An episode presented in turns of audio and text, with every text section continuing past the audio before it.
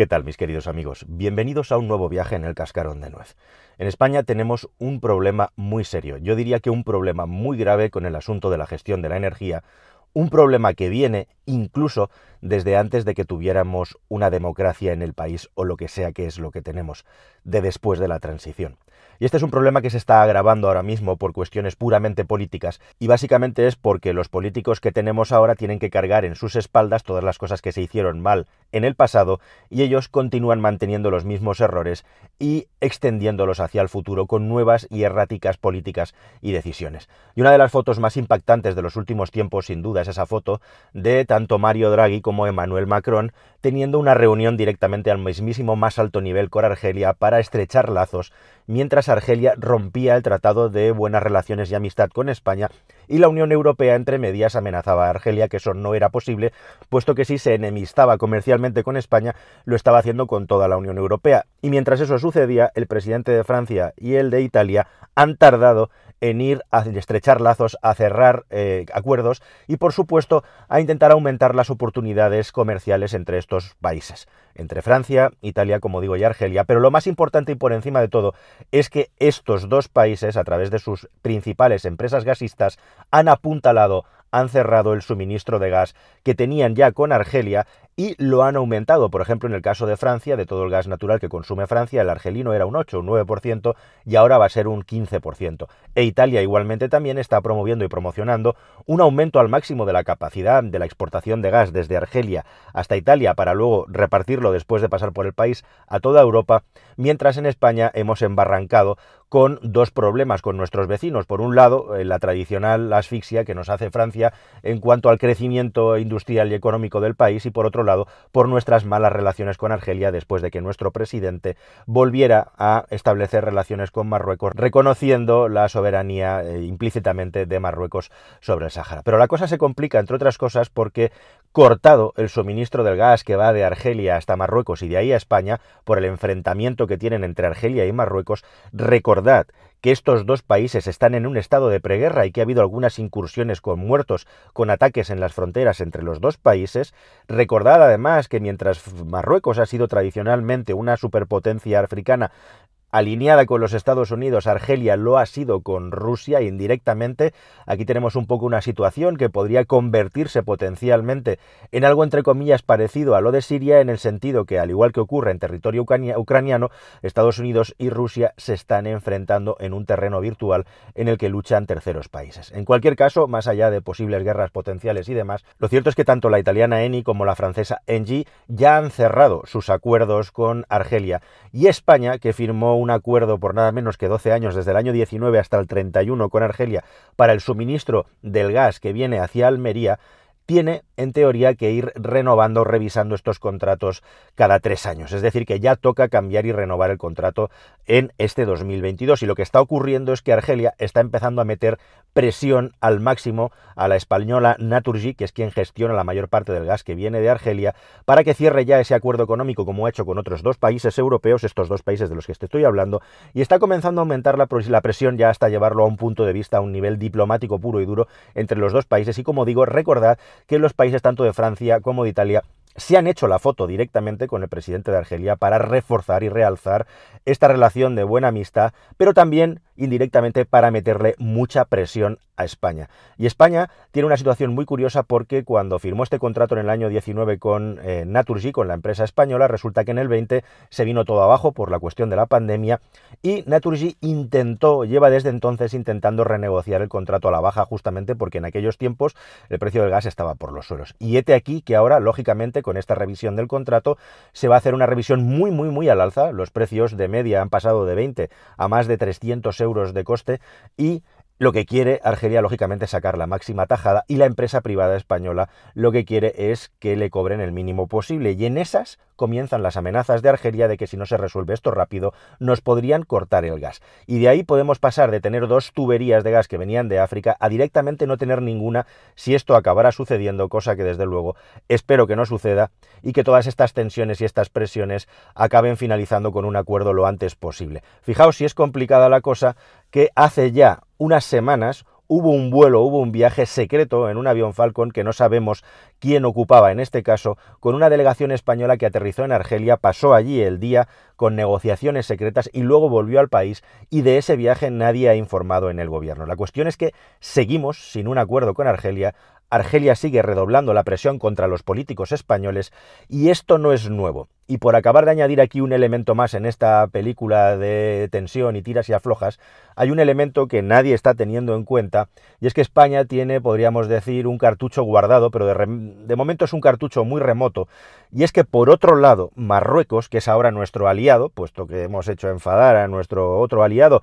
y con Marruecos ahora tenemos una relación tensa en la que todo pende y depende de la posición que tome España frente al Sáhara, que a su vez es la posición que tiene que tomar la Unión Europea frente al Sáhara, bueno, pues en Marruecos hay grandes obras e infraestructuras también que se están formalizando, que se están gestando, y una de ellas es un macro gasoducto que va desde Nigeria hasta Marruecos y de ahí a España, Europa ese macrogasoducto ya tendría que estar en construcción, pero ha tenido problemas serios de financiación, entre otras cosas, como siempre por el asunto de la pandemia. Pero ahora interesa mucho. Y posiblemente en este descuelgue de las relaciones de España con Argelia y cuelgue de las relaciones con Marruecos, quizá entra en juego un futuro acuerdo por el que a España no le haría falta el gas argelino si este gasoducto, que también puede ser un oleoducto en el futuro, realmente se termina fabricando un gasoducto, por cierto, que tiene que pasar por aproximadamente 8 o 9 países alrededor de África y que desde luego no pasa por los sitios más seguros ni más estables políticamente. Pero la, la cuestión es que Nigeria es una superpotencia energética, es una superpotencia tanto desde el punto de vista del petróleo como del gas, y Europa quiere tirar mucho de Nigeria como una alternativa segura, como un nuevo socio comercial. Y eso pasa por Marruecos igualmente en el caso de que ese gas se transmita por tierra, que como bien sabréis ya a estas alturas es la forma más económica de hacerlo, porque por mar por barco ya está empezando a venir cada vez más gas de Nigeria. Y todo esto os lo cuento porque realmente España lleva como 40, 50 años, y esto es muy español, poniendo parches a su sistema energético y sin hacer los deberes. Y lo más curioso y llamativo, lo más interesante, es que esto arranca con la crisis del petróleo en el año 73, nada menos, nada más y nada menos. Crisis del petróleo del año 73 que le hace levantar las orejas y verle las orejas al lobo a todos los países occidentales que comienzan a trabajar para aumentar la eficiencia de sus industrias y reducir la dependencia del petróleo. ¿Qué creéis que se hizo en España en aquellos tiempos en el languideciente gobierno de Franco? Bueno, pues lo que se hizo en España fue aprovechar esa coyuntura en el que otros países europeos pagaban la energía de una manera mucho más cara que la española para empezar a subvencionarla fuertemente apoyados en un crecimiento económico muy importante que teníamos. Recordad que España en el año 77-78 era una de las 10 mayores potencias industriales del mundo, del mundo, compararlo con ahora, pero eso tuvo un coste y tuvo un precio. Y una de las partes de todo esto que no se cuenta mucho de cómo se hizo fue con el asunto de tener una energía mucho más barata en nuestro país, basada en el petróleo y basada también en el gas, fuertemente subvencionado por empresas estatales, por monopolios, que luego más adelante, cuando hubo el reparto de la riqueza del país, cuando se repartieron el botín en la transición entre unos y otros, se convirtieron en oligopolios y en distintas empresas energéticas que trabajaban por regiones, si en aquella época no había prácticamente movilidad social dentro del país, estamos hablando de primeros de los 80, pero no sé si recordáis que en los 80 en cada zona del país, en cada región había una compañía eléctrica distinta y nos parecía normal, porque no teníamos un mercado con competencia. Lo que se había repartido era la tarta de la energía entre cuatro compañías que se repartían el territorio nacional a su vez y que eso además provocó y generó problemas con la interconectividad de la electricidad porque las empresas no tenían ni ningún interés en dar servicio a empresas de fuera ni ellos salir de su territorio, se repartieron el territorio. Pero esto tiene una consecuencia muy importante